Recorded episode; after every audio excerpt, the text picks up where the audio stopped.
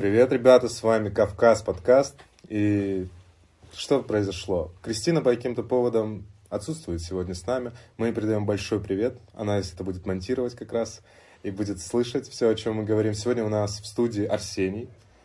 Арсений, здравствуй. Здравствуй, Андрей. Спасибо, что позвали, наконец-таки. Да, очень приятно тебя видеть. Мы вот сколько... Мы с Арсением э, уже столько пообщались, что можно было записать отдельный подкаст на эту тему. Ну, кто-то говорит даже курс лекций, курс да, лекций, да. Это было бы прикольно. Так, Арсений, э, я должен тебя представить по факту-то. Кто... Арсений закончил наш университет. Он э, позиционирует себя, если я не ошибаюсь, как эрудит, э, конфликтолог, философ, политолог, занимается психологией, иерархией церкви, Арсений, ты что закончил? Получается, у тебя бакалавр, магистратура? И магистратура, сейчас я аспирант первого курса очной формы обучения нашего вуза, да. Специальность твоя это? Направление подготовки это политические науки и регионоведение, а специальность это политические институты, процессы и технологии. Как профиль идет, да. Я знаю, что у тебя есть непарламентская партия, да? Она не у меня есть. Хотел бы я иметь непарламентскую партию. Формально я являюсь, и неформально тоже, я являюсь председателем регионального отделения в Ставропольском крае политической партии «Партия Прогресс». Вот так это громоздко и объемно звучит, но мы же понимаем, что партии, она является партией только тогда, когда она имеет э, региональное представительство. Вот в Ставропольском крае оно есть, оно находится в городе Минеральные воды, угу. и я его председатель. И как? Оно вообще, прогресс есть? Прогресс есть всегда. Его можно отрицать, его можно принимать, но прогресс есть всегда. Сам тот факт, что вы об этом задумаетесь, уже говорит о том, что вы думаете. А любая мысль – это уже прогресс, на мой взгляд. Ну, а какие вообще вы... Какие идеи вы лоббируете? Что вы представляете? Либеральную Россию? Формально мы являемся партией-спойлером без идеологии. Потому что партия прогресса, я вам скажу такой факт, его не все понимают избиратели в нашей стране, но у нас существует объемное количество партий спойлеров. Изначально это была партия, которая называлась гражданской позицией. Вот. И она стояла на идеях такого социального либерализма. Можно так это в общем назвать. Это либерализм, который более направлен на какие-то аспекты государства всеобщего благосостояния или то, что в постсоветском пространстве, в Германии понимается как социальное государство. Да? Однако впоследствии, после того, как э, оппозиционер э, Алексей Навальный стремился да. зарегистрировать партию с таким же названием. Кажется, придется запикать этот момент. А, запикать? Все, кошмар. Не, не, не, я шучу. Кошмар. Цензура и здесь. Нас накрыла цензура и самоцензура. На самом деле, на самом деле, ведутся же большие дискуссии. Есть в стране цензура, нет в стране цензуры. Есть в наших головах цензура, нет цензуры в наших головах. У нас большой уровень самоцензуры, и у нас большой уровень традиций дискурса. Мы изначально понимаем, о чем мы можем сказать, о чем нам сказать не следует, а какие темы для нас табуированы. При этом мы эти табуированные темы можем обсудить неформально, совершенно спокойно. Но мы боимся их вносить в публичный дискурс. Ну, фамилия Навальный, надеюсь, не расстреливают на вашем подкасте. За... Не, не, у нас все, все прекрасно. открыто и свободно. Прекрасно, чудесно. Он пытался, безусловно, эту партию продвинуть. Минюст ему систематически в этом отказывает, находя там какие-либо нарушения. Ну, либо порой это такая распространенная тактика, проводя позиционирование как создание партии спойлера. Да, вот сделаем. Само понятие партия спойлера. Партия спойлер это партия, которая должна оттянуть часть голосов от другой партии, которая либо похожа на нее по названию, либо по концепции, либо по символике. Вот мало кто знает, но сейчас в стране до сих пор есть партия КПСС. Ее позиционируют как коммунистическая партия социальной справедливости, коммунистическая партия социальных сетей. Вот так. Возглавляет ее, вы удивитесь, возможно, тоже, но потомок Леонида Ильича Брежнева. И многие пожилой электорат, а в Российской Федерации традиционно сильна доля электората пенсионного возраста. Ну, как мы а, огульно говорим, бабушки идут на выборы. Вот бабушки идут на выборы и видят в одном избирательном бюллетене КПСС. КПРФ и КПСС. Да. И акцент сделать на то, что сработает ностальгия. Всегда есть такой момент. Ну а смысл брать эти 3-4-5% избирателей? Просто это, это всегда, да, это всегда работает. Это всегда работает. э, хоть немножко удастся, если от, оттянуть, значит, партия, спойлер, э, жива не зря. Но, как вы понимаете, я был вынужден подчиниться решению партии, я был вынужден подчиниться решению съезда и гражданскую позицию переформатировать в партию прогресс. Во-первых, мне, если честно, не очень нравится это название, потому что это близко к моим взглядам и отношению к окружающей действительности. Но значит ли это, что я считаю справедливым, как сказали бы в районах минеральных вод, что Навального отжали партию. Я не считаю это справедливым. И, э, по сути, наша партия даже формируется сейчас и существует без идеологии. То есть наша задача в этом. Однако ничто не мешает нам брать э, не то чтобы власть, но положение в свои руки и лоббировать какие-то свои интересы, используя другую политическую площадку. Вот чем я, собственно говоря, и занимаюсь. Благодаря тому, что я председатель этой партии с хорошим, как я уже сказал, названием, я являюсь членом непарламентских партий при председателе Думы Ставропольского края. То есть именно э, использование этой площадки, которая на первый взгляд э, неблагозвучно для восприятия. Она как будто бы да. про, провластная изначально. Провластная изначально, есть... да. Я могу э, доносить мое мнение. Потому что я скован чем? Я скован уставом партии. Но устав нашей партии не налагает каких-либо больших ограничений на вас. И да, все понимают, что это партия спойлер, но я сам как человек и как как говорит мой научный руководитель, безумный политический активист, не являюсь этим скованным. И моя позиция может отличаться. Я замечаю сейчас э, вот за партией коммунистов, если мы будем говорить, угу. у них внутри партии тоже, да, какие-то разногласия по, mm. по поводу Мосгордума? Это исторически так, потому что КПРФ в свое время была очень сильна, и в думах Российской Федерации первых созывов обладала большинством Говорят, что они могли бы выбрать первые выборы да. после Ельцина. Да. да, и скорее всего так бы и получилось, но у них было несколько расколов по части из-за восприятия идеологии, по части из восприятия изменяющегося и продолжающегося меняться мира к вопросу о прогрессе, к переоценке личности Ленина, Сталина, э, к переоценке как положительных страниц Советского Союза, так и его отрицательных страниц, к вопросу руководства – Э, Геннадий Андреевич Зюганов очень серьезный политик. Его можно любить, не любить, но это так. Однако его упрекают до сих пор и будут упрекать в том, что он сдал выборы Ельцину Борису Николаевичу. То, что он не пошел, да? Да, то, что он не рискнул, да. что он не дерзнул и не повторил судьбу некоторых других оппозиционеров. В общем, по факту э, КПРФ, как его размывают? Его размывают коммунисты России во главе с Суракиным, да? И вот проект как КПСС. И это нормально на самом деле. Борьба ли это не совсем честно? Да, безусловно. Но это и большая возможность КПРФ мобилизовать свой электорат, объяснить им разницу, проводить более качественную пропаганду всеми силами. Ну, конечно, какие формальные есть у многих сторонников социалистической, потому что я напоминаю, идеология КПРФ это социализм, а не коммунизм. Я напоминаю, что коммунизм это экономическая страта, экономический строй, который будет впоследствии когда-нибудь, да? Когда То есть после социализма, да, да, вот тогда мы построим коммунизм. Коммунизм это не политическая идеология. Политическая идеология это социализм, а в рамках Советского Союза марксизм, ленинизм и потом сталинизм. А потом возврат к марксизму, ленинизму. Вот. Вот социализм в Китае это маоизм. Возврат, возврат ты имеешь в виду Говоря про Горбачева?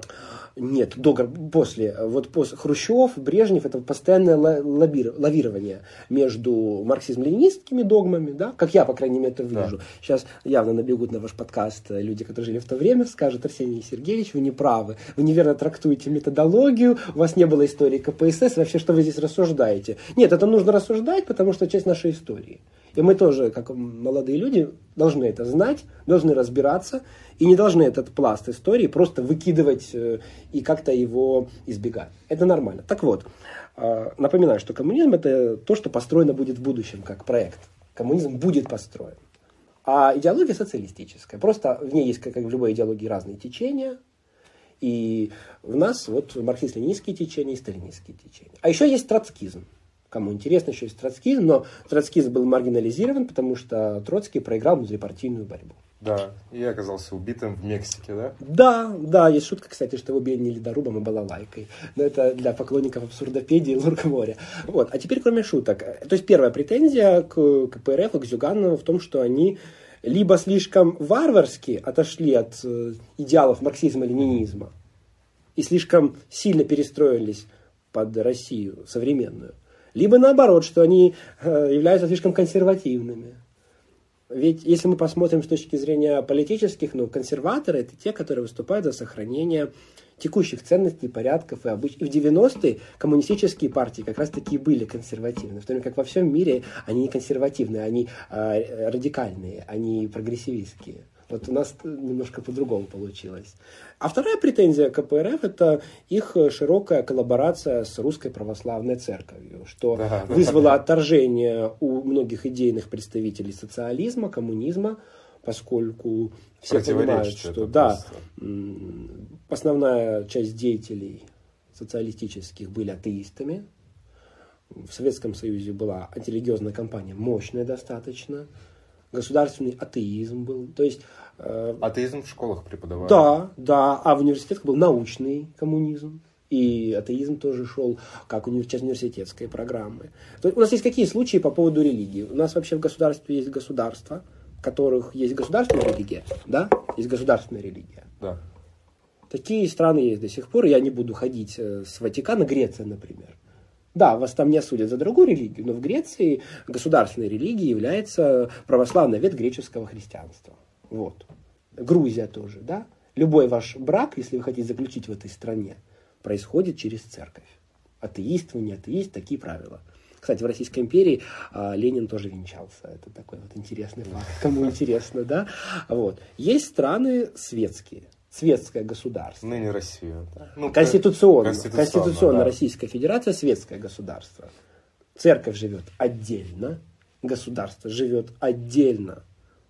И церковь не имеет права учить государство в, упрос, в вопросах управления, развития, образования, культуры – а государство не имеет права учить церковь религиозным догмам. Вот такой компромисс. Многие страны являются такими. Есть государства, где религиозные течения запрещены. Есть такие государства. Э, Причем в 21 веке эти формулировки не выражаются в виде жесткого запрета или прессинга. Да? Там, все религии, секты, течения запрещены. Нет, ну, понятное дело, что открыто это исповедовать вам будет сложно. Например, э, очень широкий случай, ситуация с уйгурами в Китайской Народной Республике. Уйгуры исповедуют ислам, а э, руководство Китайской Народной Республики с этим много лет последовательно борется. Очень сложная кампания против этого развернута. Уйгуры – это этнические китайцы, которые просто исповедуют ислам. По одной из версий так, по другой из версий некоторые уйгуры считают, что мы отдельный этнос не, не только из-за религиозных, но и из-за географических и частично культурных аспектов. Но они монголоидная раса. Да, это все монголоиды, это да. все монголоиды, конечно. Однако, поскольку догма ислама противоречит идеологии коммунистической партии Китая, естественно, они подвергаются гонениям. Ну, хотя надо сказать, что в Китае многие вещи подвергаются гонениям, например, дыхательная гимнастика цигун. Вы могли видеть их адептов в Цветнике, в Пятигорске, даже в других городах Кавмин-группы. Играет приятная китайская медитативная музыка, и бабулечки, и дедулечки, иногда и более помоложе ребята, делают разные асаны и позы. Да? Ну, казалось бы, цигун, где цигун и где политика. То есть это больше о самосовершенствовании, о саморазвитии. Но, тем не менее, в Китае последователи цигуна считаются сектантами, э, нарушителями режима, врагами государства, и они подвергаются большим гонениям. Я сейчас вот. представил, Арсений, как бабушка идет голосует за КПСС да. вместо КПРФ. А потом идет на дыхательную да, да, гимнастику. гимнастику. Замечательно. И хорошо, что бабушка идет и голосует. Что, во-первых, бабушка гражданин, она политически активна. Да? А во-вторых, бабушка пытается развить себя физически. Это очень хорошо, кстати. Больше бы таких бабушек. Плохо, когда бабушке уже ничего не интересно. Плохо, когда бабушка статистическая не хочет ничего от этого мира узнавать, считает, что либо она уже все знает, либо уже все. Она ничего нового принципиального знать не может. И, конечно, это влияет на продолжительность жизни. Если вы, всем совет, кстати, не значит, что мы все это надо следовать, но тем не менее, если вы хотите прожить подольше, тогда стремитесь не к бесконечному потоку саморазвития, не об этом речь, но о том факте, что мир всегда вас может удивить. Такое мировоззрение способствует долголетию, я так считаю. Вот, вот, в общем, вернемся к нашим баранам КП, из КПРФ и проблемам. Две основные претензии – это конфликты по поводу восприятия социалистической идеологии в рядах партии. Второе – это коллаборация с Русской Православной Церковью, что воспринимается и воспринимается будет не всегда однозначно. Да, ну и, конечно, третий такой колосс, э, который позволяет но размывать... Оно, извини, но оно возьмет свой электорат все равно. Люди, которые э, ностальгируют по Советскому Союзу, но э, свято верят в православную церковь, они скажут, это наш лидер. Да, и на это и был, я полагаю, расчет. И на это и был расчет. И многие, даже молодые люди у КПРФ очень стабильно работает молодежное крыло партии, надо сказать. И работает оно так, потому что КПРФ э, внимательно изучала свою аудиторию, и, поверьте, КПРФ прекрасно осознает, что их избиратель стареет и вымирает даже. Поэтому они готовят разные концепции, как мне, по крайней мере, известно. И понятно, что большинство партий в нашей стране, они лидероцентричны. Как сказал недавно президент на одном из э, обсуждений грядущих поправок в Конституцию. У нас невозможно парламентская республика, грубо говоря, это недословная моя цитата, но если нет Жириновского, нет ЛДПР. И это действительно проблема нашей политической системы. Она заключается в том, что у нас нет культуры системной, древней парламентаризма. Это говорит о том, что если мы хотим строить республику, нам нужна культура парламентаризма. Но она будет возникать за несколько поколений, не получится же сразу. Конечно, безусловно. Но факт остается в том, что большая часть э, парламентских партий в современной России – это люди возрастные. А любая попытка сделать более преемника модерновым, если можно так выразиться, более на волне. Они заканчиваются провалом. Хотя КПРФ, кстати, здесь и тоже преуспели. У них был очень интересный случай с Грудининым и попытка сделать его преемником Геннадия Андреевича Зюганова. И у них получилось, но потом они начали его мочить. Однако они получили большое сопротивление из администрации президента Российской да. Федерации. И многим партийным чиновникам КПРФ это не понравилось, потому что э, в КПРФ есть культура пленума Центрального комитета партии, то есть есть какая-то культура групповой дискуссии и своей кулуарной игры, социалистической. И это хорошо, что они это сохранили. А Зюганов, понимая, что других фигур, которые его заменят в ближайшем будущем, открытых и публичных нет, начал Грудинина очень резко лоббировать. Он не сказал прямо, знакомьтесь, это Грудинин, это мой преемник. Он будет иметь двойную фамилию Грудинин Зюганов. Нет, такого, конечно, не было. Но мы понимаем, что Геннадий Андреевич возлагал ему большие надежды. И многие конфликты, связанные с тем же кооперативом, который возглавлял Грудинин, они неспроста так всплыли. Это не значит, что Грудин абсолютно честный и святой человек, икона нового социализма с человеческим лицом. Да. Но это означает, что они, безусловно, были, на мой взгляд, форсированы. А, но он набрал, кажется, 16% да, голосов? Около того, да. Но опять-таки... Они испугались, наверное, э, немножко. Опять-таки, перемены, да, большой рейтинг. И Грудинин бы и более набрал даже голосов. Но вот еще один камень КПРФ – это отношение к личности Сталина. КПРФ всячески отрицает репрессии. Э, можно спорить о размерах репрессий, об их масштабах, об ответственности лиц за репрессии. Но нельзя их отрицать тотально. КПРФ их тотально отрицает. Когда был день рождения Сталина, возлагали к его могиле в Кремлевской стене цветы. То есть для них фигура Сталина – это фигура мессии, да. с которой нельзя бороться. И если КПРФ встречает э, любую публикацию, произведение искусства, и даже не попытку пересмотра истории, а попытку обнародовать задокументированные факты из Государственного архива Российской Федерации, это воспринимается очень болезненно. Это воспринимается в большей штыки. Потому что, как мне кажется, лучше бы м, все равно такой некой иконой для социалистов современной России все-таки был бы Владимир Ильич Ленин. Как который фигура, до сих пор не похоронен. Который до сих пор не захоронен, как фигура такая мощная и как фигура, как бы к нему кто ни относился, гениальная, потому что Ленин великий мыслитель все-таки, вне всяких сомнений. Да. И это заслужит уважения. В то время как Сталин тоже очень серьезная фигура. Но, как говорит один мой знакомый, оба хороши. Но, опять-таки, наследие Сталина, если по поводу Ленина общество может прийти к компромиссу, относительному хотя бы, да, хотя, как мы знаем, снос памятников на Украине ни к чему хорошему не приводит и все равно наталкивается на сопротивление, особенно у старших поколений, то фигура Сталина вызывает явные дискуссии. Юрий Александрович Дудь снял замечательное журналистское расследование Колыма. Край русского страха, территория русского страха. Я не смотрел. Не смотрели? Нет. Обязательно посмотрите, это очень хорошее. А ты не смотрел рецензии на него? Я читал рецензии, я читал рецензии. Там очень много несостыковок было. Я читал, но все равно основные доклады и основные цифры, которые приводил Дудь, мне кажутся верными.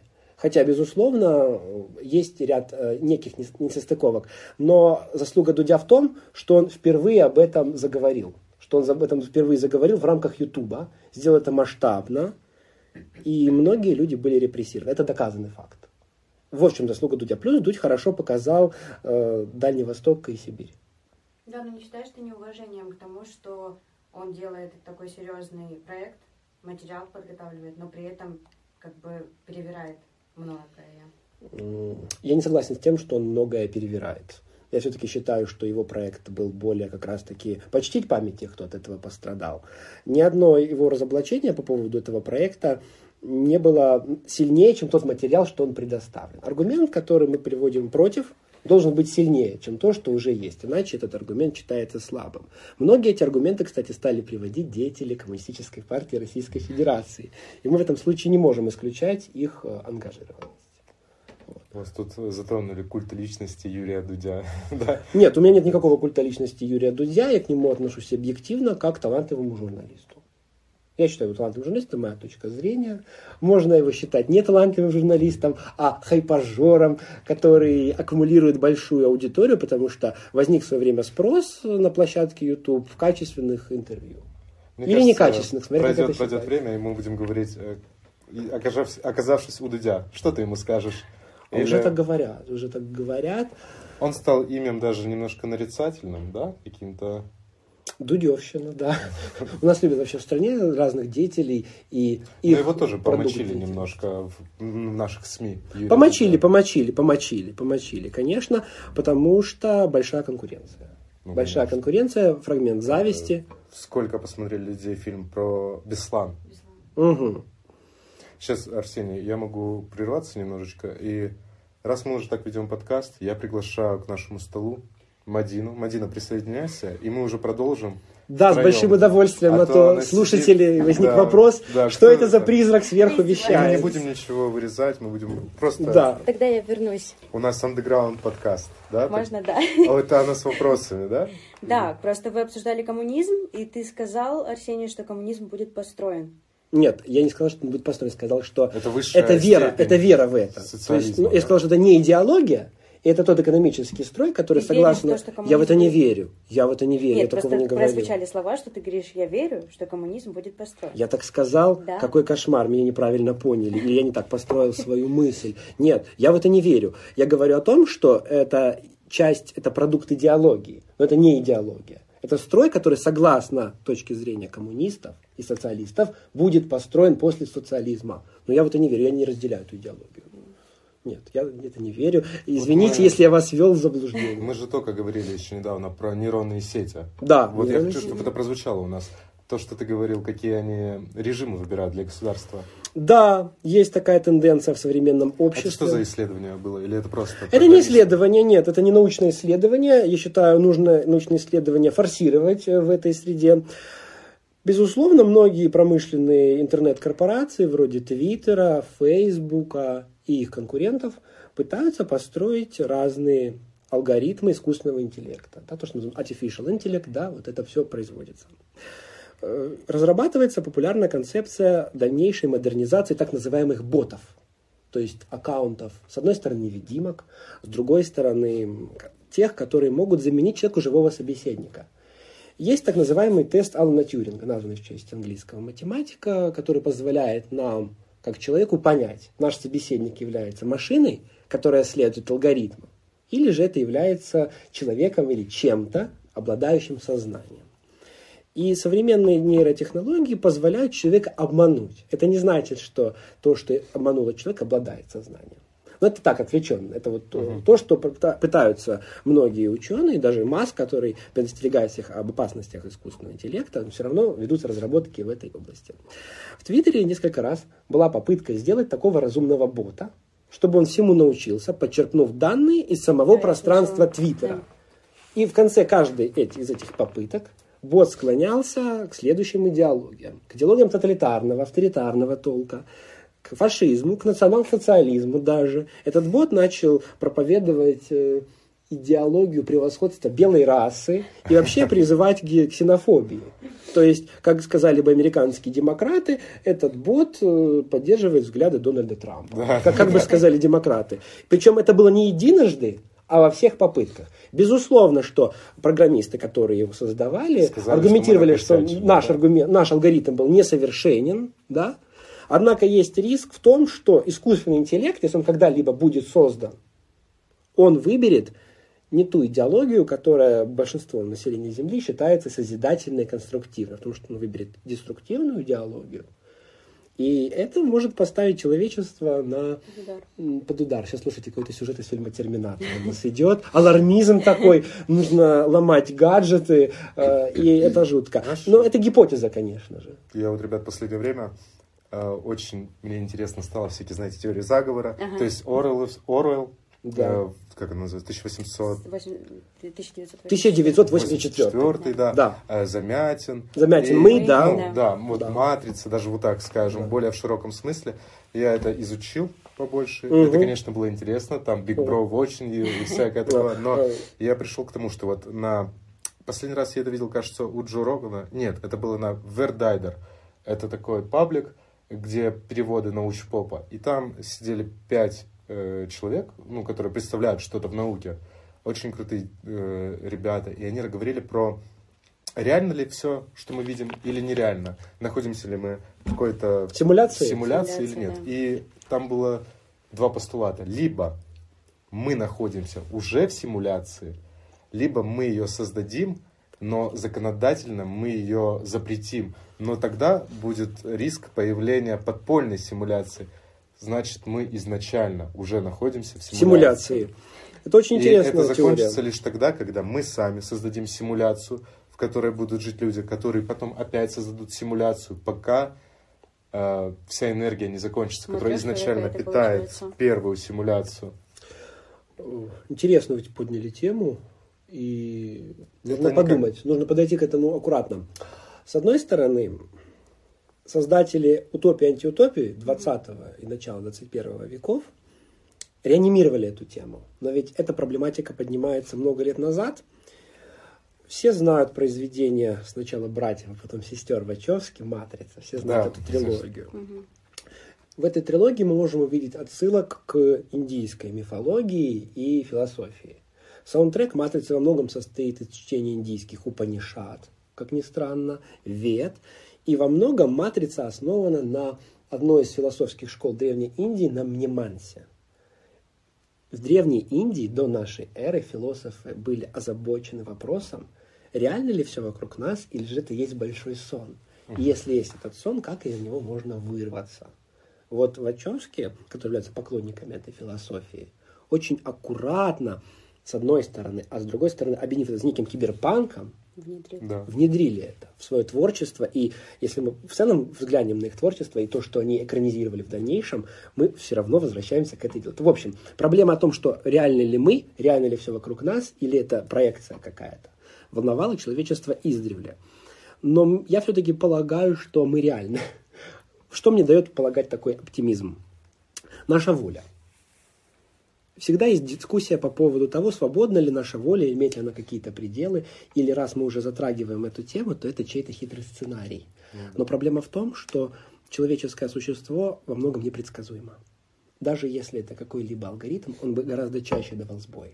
Не бывает идеальной программы. Так Мне кажется, просто ты не ел грибы, поэтому считаешь, что мы, что мы нереальны. Я чуть перебью, это иду от темы. Вот Что за реклама туров в Тиберду по грибы, по ягоды? э, нет, я хотел. эм, Что я хотел? Наркотики сказать? плохо. Мы, мы про что сейчас заговорили? Про, Про, реальность. реальность и нереальность. И нереальность. Вот э, я вам простой пример покажу. Ты говоришь, что и ты полагаешь на то, э, ты думаешь так, что мы реальны, да? Да, я Что так здесь думаю, я вот. могу ошибаться. Но вот мы же можем, мы же сейчас видим, как развиваются VR-очки, предположим. VR-реальность, и да. мы можем предположить, что примерно через 20 лет эта технология достанет э, такой, такого прогресса, что мы будем надевать это и не понимать, э, мы сейчас в симуляции или в реальности. А если мы можем представить, что этот факт возможен, тогда какова вероятность, что мы сейчас не находимся уже в VR-очках? Такое, прогресс. знаешь? У тебя очень интересное рассуждение, но они опережают человеческую реальность, объективную.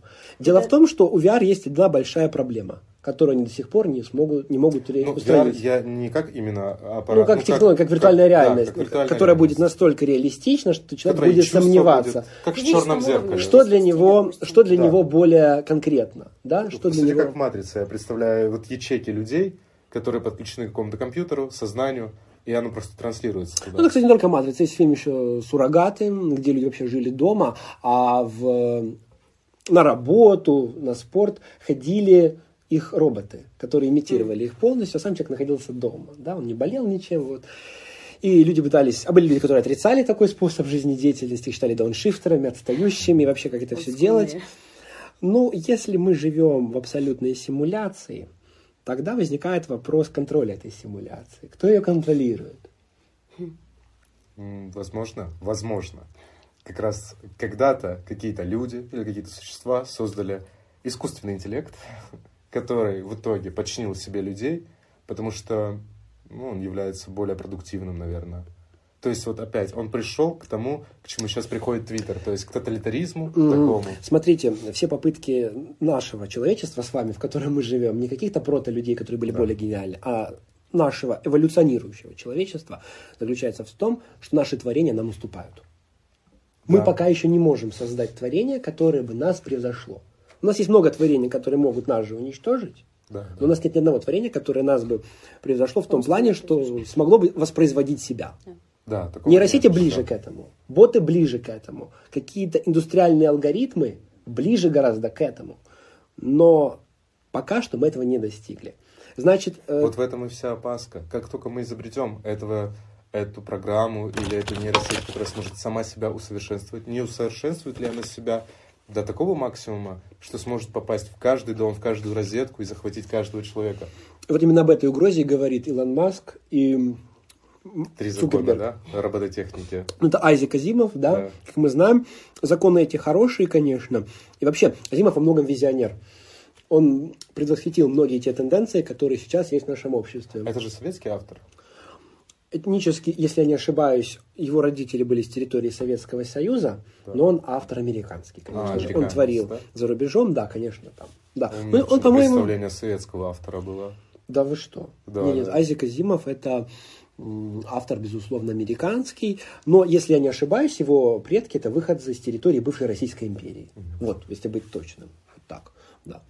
Но я вижу кибернетизации обществ, в автоматизации другие риски, нежели восстание машин или победу искусственного интеллекта над естественным интеллектом, то есть человеческим. Какие я вижу риски объективно? Я начну издалека. Сейчас 2020 год. Очень активно развиваются технологии беспилотного транспорта.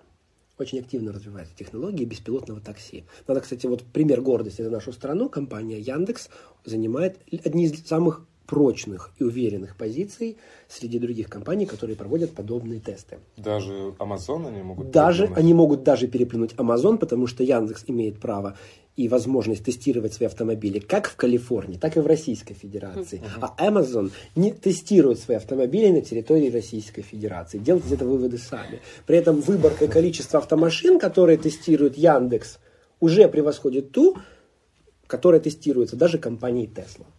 Это ли не повод для гордости? Ну, Аплодисменты. да, да. Только мои аплодисменты. Нет, не хотят гордиться. Ну Яндекс ничего. супер. Яндекс супер. И они нам не платили даже за рекламу. Здесь могла быть ваша реклама. Алиса, да, сейчас должна быть девчонка в коробчонке. Да, да, да. Это не Отсылка- Мадина, а Алиса на самом деле, да? Вот, нет, шучу. Это была отсылка к Лапенко, так, на Да, да, да, да, да, да, да. Лапенко очень, кстати, мне нравится. Хотя не все понимают юмор Лапенко. Да, он офигенный. Чтобы понимать юмор. Лапенко, э, нужно быть Я сейчас человеком эрудированным. понимаю ли я юмор Лапенко или нет. Я И думаю, что насколько я понимаешь. понимаю. Ну, это такая... Я вот... Сейчас мы опять отвлеклись. Я представляю себе вообще... Сама эпоха Лапенко — это такой некий Советский Союз, неизвестно каких годов, и такая ламповая, как говорится, атмосфера такого инженера, э, шершняги, бандитов. И как они переплетаются между друг другом, ну, это просто сказка, мне кажется. Очень круто. Постмодерн в Советском Союзе. Да, именно. Да. Это постмодерн. А, Лапенко работает в постмодерн, в жанре постмодерном. И но я не думаю, что это прям Советский Союз. Я думаю, что это уже распад.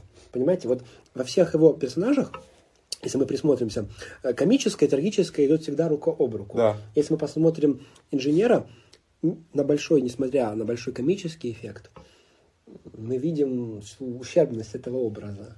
Том, что его НИИ какое-то пору разваленное, да? Да, Досуг да. со своими друзьями, коллегами, школьниками, героями его сюжетов, они где-то на фоне природы, то есть там нет, нет урбанизированной среды, это попытка сбежать из всего этого, из всей этой Есть некая системы. особа, которую он никак не может попасть. Да, да, да, да, да. Все-таки я думаю, что там не, то чтобы ламповый Советский Союз, а этот инженер в таком шоке и в таком замешательстве, потому что этот ламповый Советский Союз рухнул. То есть я, ну это я так понимаю, что Лапенко орудует в ранних 90-х. Он застрял там и является неким порталом для нас в эту эпоху. Он Но Он сам был сейчас в шоке, узнав, что так серьезно разбирается его канал. Ну, я все же верю, что он вкладывал какую-то такую, как это сказать, тонкость в свое Потому что подмечены, многие Тайный подмечены, смысл, да. многие подмечены те вещи, которых э, человек, который не прочувствовал бы этого, не прочувствовавший это, на мой взгляд, не смог бы воплотить даже. Это надо прочувствовать. Все равно актер, есть разные, есть актеры, которые сильно вживаются в свой образ и которые живут потом этим образом, не могут из него выйти, да. Эм, Я всегда привожу в пример. А, кстати, вы сказали, кстати, что я еще кинокритикой занимаюсь? Да, Сказали, Арсений да? занимается кинокритикой. Да. Видите, все-таки мне подсыпали грибов. Все-таки э, подсыпали. Я должен был сказать об этом в начале, но скажу в середине. У Арсения есть отличный э, канал в Телеграме, называется «Во мрак», Спасибо. Я сейчас расплачусь. и Он они публикуют, Я согласна. Во-первых, они публикуют э, рецензии на фильмы, оценки разные. Они это мы, Иоанн Павел II. Да. Да. Но они, я говорю так. Да, да, да. Редакция. Я раньше, кстати, использовал категорию редакция, мы, редакция Крылова мрака, потом все-таки я решил, что нет, надо выходить из сумрака, надо брать ответственность за свои слова. Потому что Там слова там, всегда еще, да. прямые. Да, да, да, да, знаем.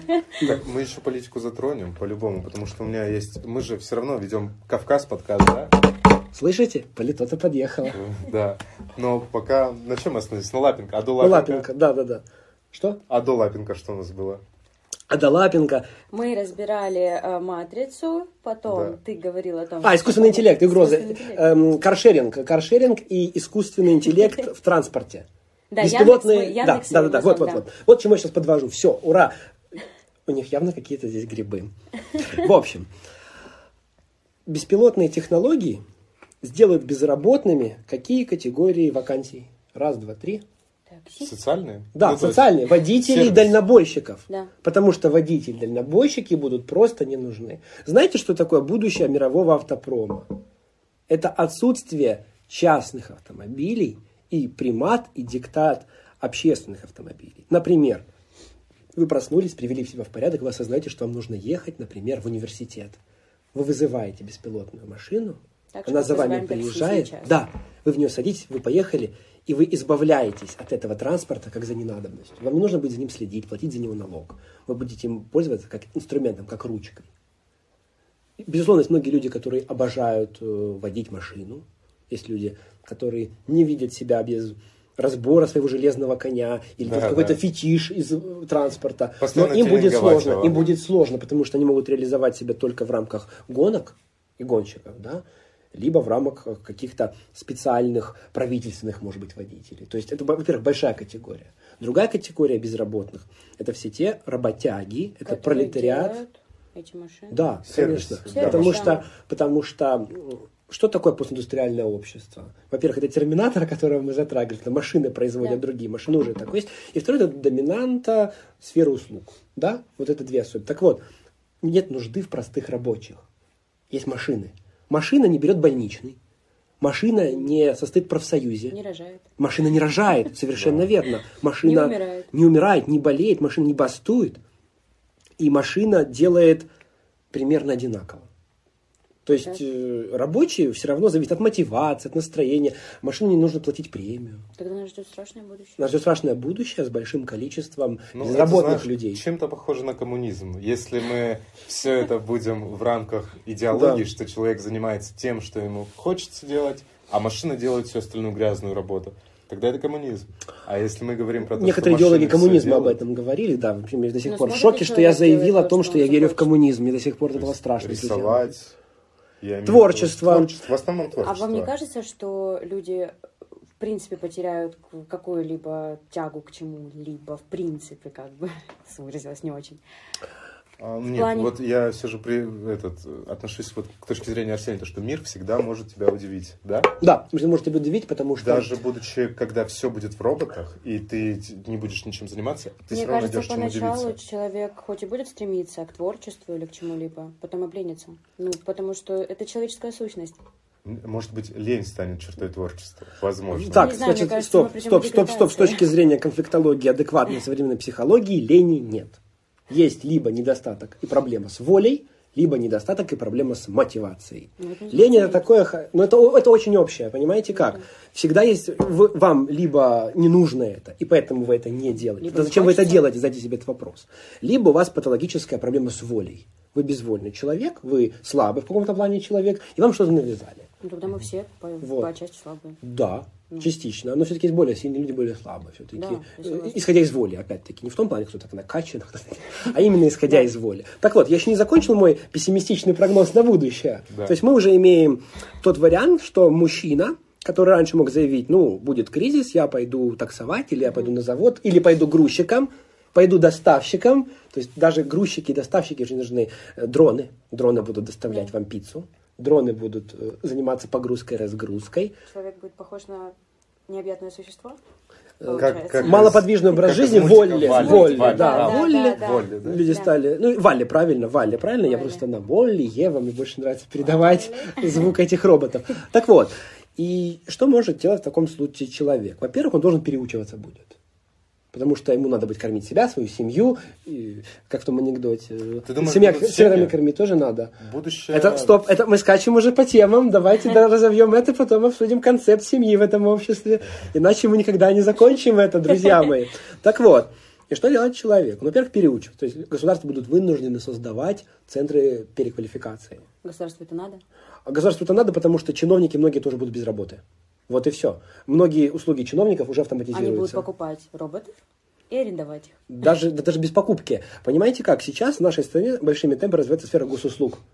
Развивается цифровая экономика. Это правда. Это значит о том, что те многие процессы, которые раньше выполняли конкретные люди, как чиновники, будут автоматизированы. В нашей стране чиновничество, начиная с эпохи позднего Александра I, занимает особое, большое, расширенное, у нас много чиновников. Вот к чему я веду. Они будут тоже безработными. То есть само государство и его основная структурная единица, то есть статистический чиновник, бюджетник, назовем это так, тоже будет без работы. Понимаете как? И тут возникают следующие пессимистичные тенденции. Либо это приведет к серьезному политическому социальному конфликту, то есть к войне, как высшей форме этого, либо человечество будет тесно на планете, а следовательно, остается что делать? Правильно, остается колонизация космоса. Всеми правдами и неправдами. И это ужасно, потому что космос очень дорог с точки зрения колонизации. Ни одна держава нашей, нашей планеты, ни одна сверхдержава нашей планеты в одиночку потянуть это не может. Весь ужас ситуации заключается в том, что современные аэронавтические и космические технологии во многом застыли на эпохе Королева. Не только в нашей стране, но и во всем мире. Технологии классической космонавтики ушли с идеи покорения других планет за их экономической нецелесообразностью на территорию орбиталики, спутников и космических станций. Но нам придется куда-то деть большую массу людей, Как же Илон Маск? который Маск как раз покорять таки Марс. и молодец. Маск как раз таки и бросил Ну, вызов Деграсс системе. Тайсон не согласится с тобой. Или... И даже не только он, еще этот молодой человек, из который нашел девятую планету. Как А. его зовут? Фамилия, она русская. Я не вспомню. Ты не, не понимаешь, да, о ком я говорю? Я понимаю, о ком Забыл ты говоришь, фамилию. но я тоже забыл фамилию. Да. Google в помощь. Ну, прогуглите. Да, ну, в общем... Ты пока ты можешь гуглить, я что-нибудь умное или глупое скажу, не знаю. До сих пор шок по поводу коммунизма, что я так А можно тогда я спрошу? Да, пожалуйста, слушаю. А, вас. вот вернемся немножко, когда вы разговаривали еще без меня, и ты сказал, что бабушки идут и голосуют, и это хорошо. Да, конечно. Почему? Потому что они не А, деградируют. Они могут, нет, конечно, вы Это же скажете- старшее поколение, у них Да. же устоявшиеся, ну как, э, я не- Понимаете, когда бабушка голосует, она чувствует себя хоть кому-то нужной. Да, но она же голосует с точки зрения, ну, если Клише. просто... Клише, Да, да, да, клише. да. Но у Почему нее есть хоть какая-то идея. Я считаю, что наличие хоть какой-либо идеи и цели по-любому Идея это то, лучше. что вы сказали, потому что советские люди, они как бы все приучены верить телевидению, допустим, да, если брать вот это. Безусловно, не о А том что спор. сейчас делает телевидение? Не о том спор. Любое телевидение это так иначе пропаганда. Даже здоровый образ жизни. Да, но это тоже Со- навязывание, Да, но в понимаете Советском как? Союзе это было немножечко получше, чем сейчас. Вы считаете, Да. что в Советском Союзе была пропаганда поставлена лучше, чем сейчас? Я не, не пропа- соглашусь. не пропаганда. Телевидение было не такое продажное, допустим. Оно было насквозь идеологизированным, и оно было абсолютно государственным, и каналов было меньше. Понимаете как? Нет, я, речь не о том. Вы понимаете, с чем это лучше? Лучше считать себя кому-то или чему-то для государства нужным, хоть и на самом деле не является, это для вас является хоть какой-то мотивацией, чем ощущать себя абсолютно покинутым, одиноким и выброшенным. Поэтому даже такая То есть имитация, она будет лучше, к несчастью. Это не хорошая ситуация. Да. Но это хорошо, потому что человек не чувствует себя покинутым. И замечательный психоаналитик Эрик Эриксон, он проставился тем, что он, помимо того, что развивал идеи Зигмунда Фрейда, он ввел своеобразную возрастную периодизацию. По его мнению, на каждом этапе нашей жизни мы должны научиться делать определенные вещи.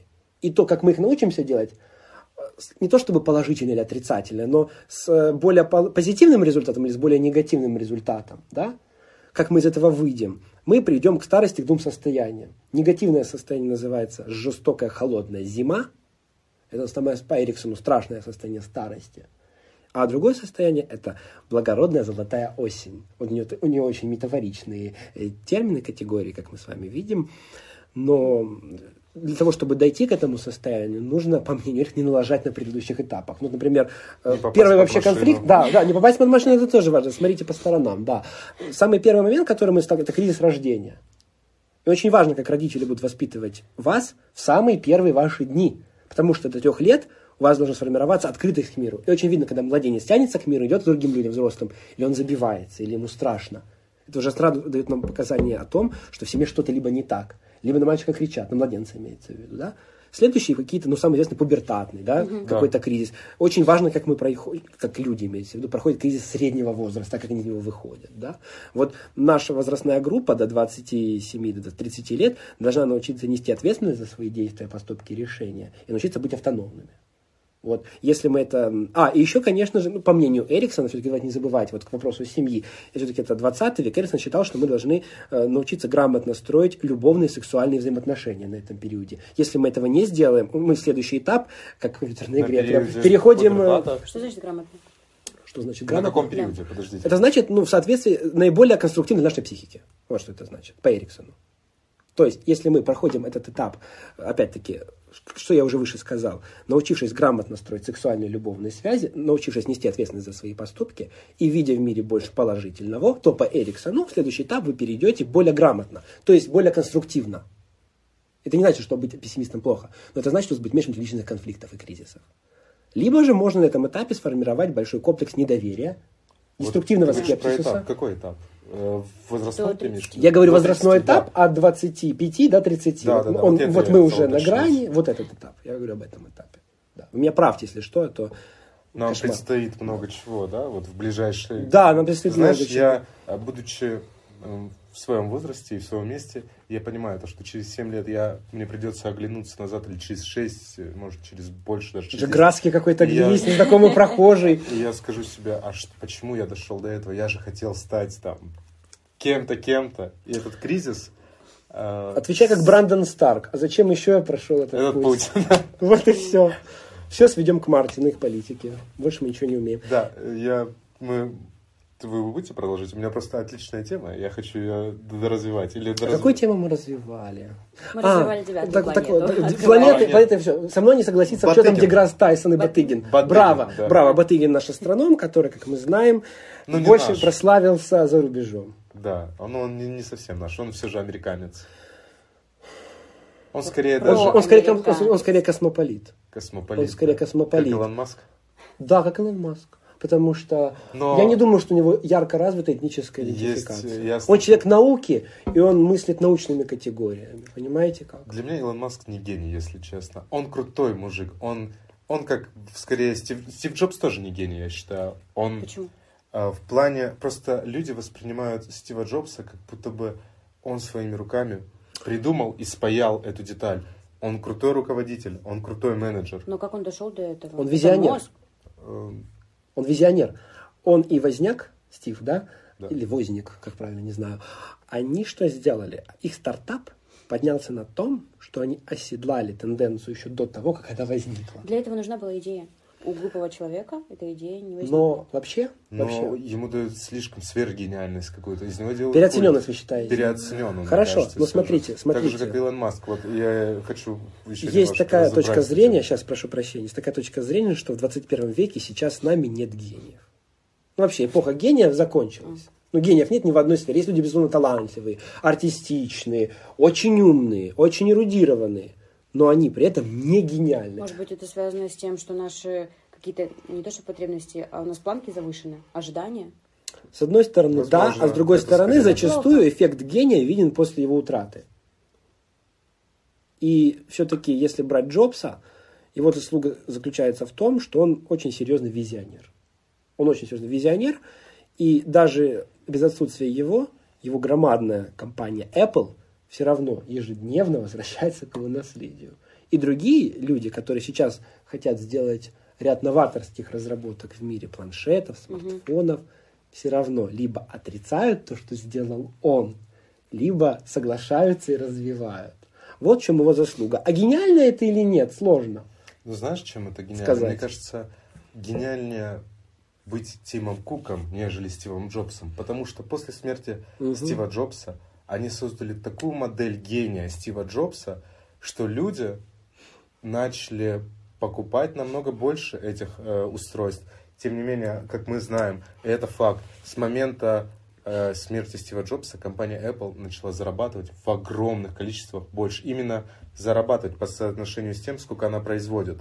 Да, При этом Говорят, сильных что- изменений мы особо не Да, видим. сильных, то есть те же девайсы. Они то же самое, кстати, что и с космосом. Вот то, о чем я Вот говорил. Как говорят, Меньше что промежуток, но технология дальше не пошла. Видите, как? 80% всех э, заработков на телефонной индустрии, именно смартфонов, принадлежат корпорации Apple. Хотя, э, кажется, китайцы продают даже больше смартфонов. Я имею в виду, американцы все равно зарабатывают больше. Apple больше всех зарабатывает на Да. смартфонах. Потому что американцы хорошо научились монетизировать продукты свои. Потому Да. что Это пока- правильно. Потому Да. что пока люди не будут работать, будут работать, точнее, за деньги, а не за идею, мы дальше не сдвинемся, я думаю. Ну, далеко не продвинемся. Ну да, у А что Apple значит есть работать за идея. идею? У Apple есть идея, какая-то концепция.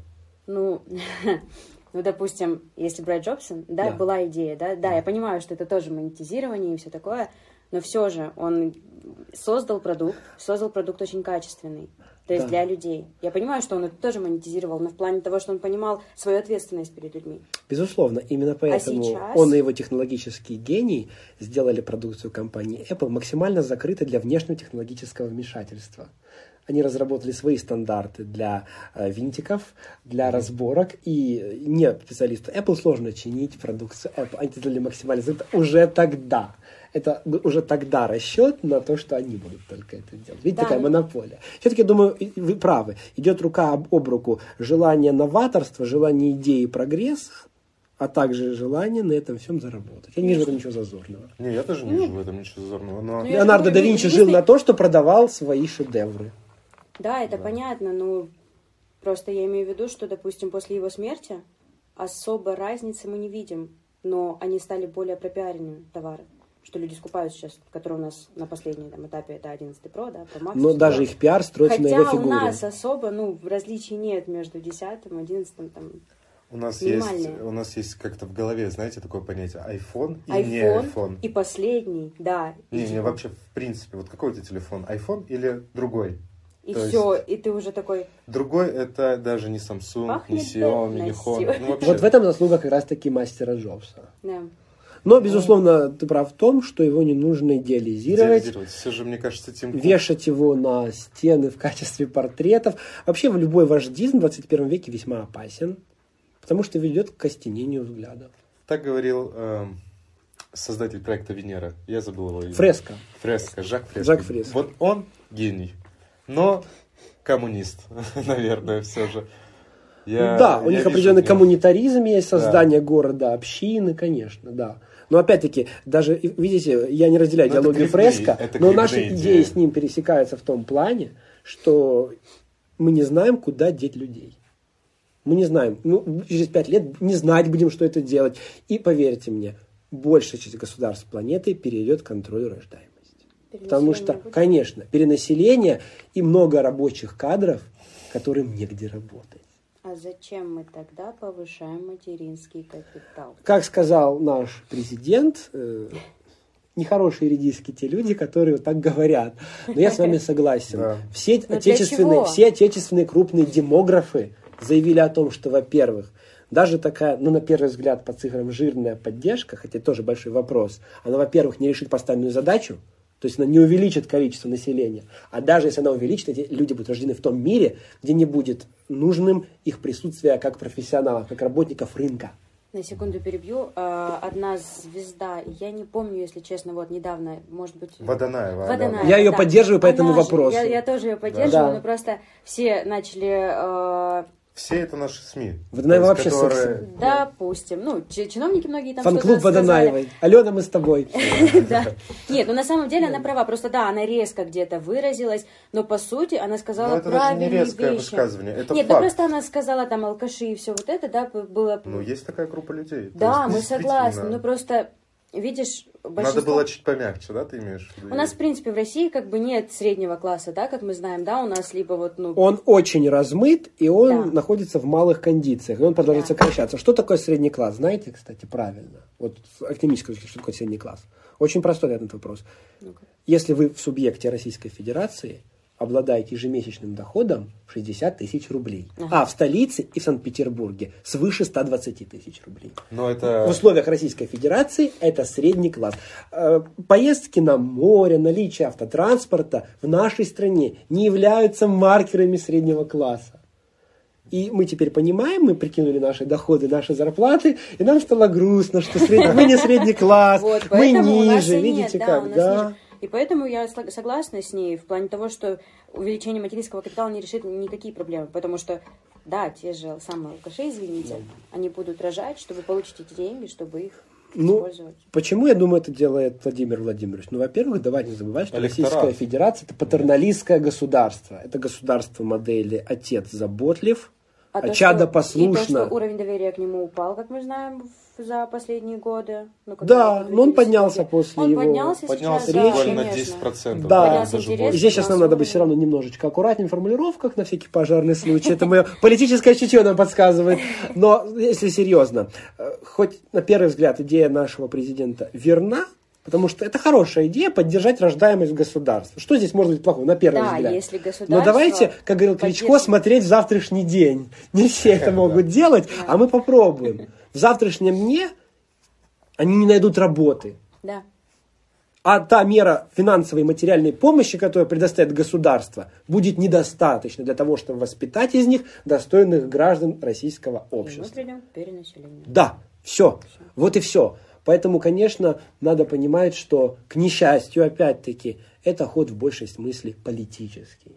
И он не решит наших проблем. Да. Но о чем мы говорим, если высшие чиновники государства до сих пор многие наши демографические проблемы объясняют э, победой советского народа в Великой Отечественной войне. Да. И большими жертвами, которые Советский Это Союз понес. 75 лет прошло. А мы еще используем этот аргумент. Правильно ли это? На мой взгляд, нет. Мы должны Нельзя об этом жить здесь и забывать. сейчас. Нет, ни в коем Ну, случае. не ни в коем случае забывать, нельзя об да. этом забывать, но, не Но при нужно этом- все наши да. несчастья сваливать на, На это. колоссальную трагедию, которая изменила нашу мировую историю. Но она была давно. Но в то же время говорить о том, что мы можем повторить такое, да? Это, это мерзкая позиция. Да. Э, Это мерзкая ужасно. позиция, потому что мы вряд ли можем это повторить. Да. Давайте будем честны. Знаешь, мне иногда это немножко, может быть, покажется кому-то грубым,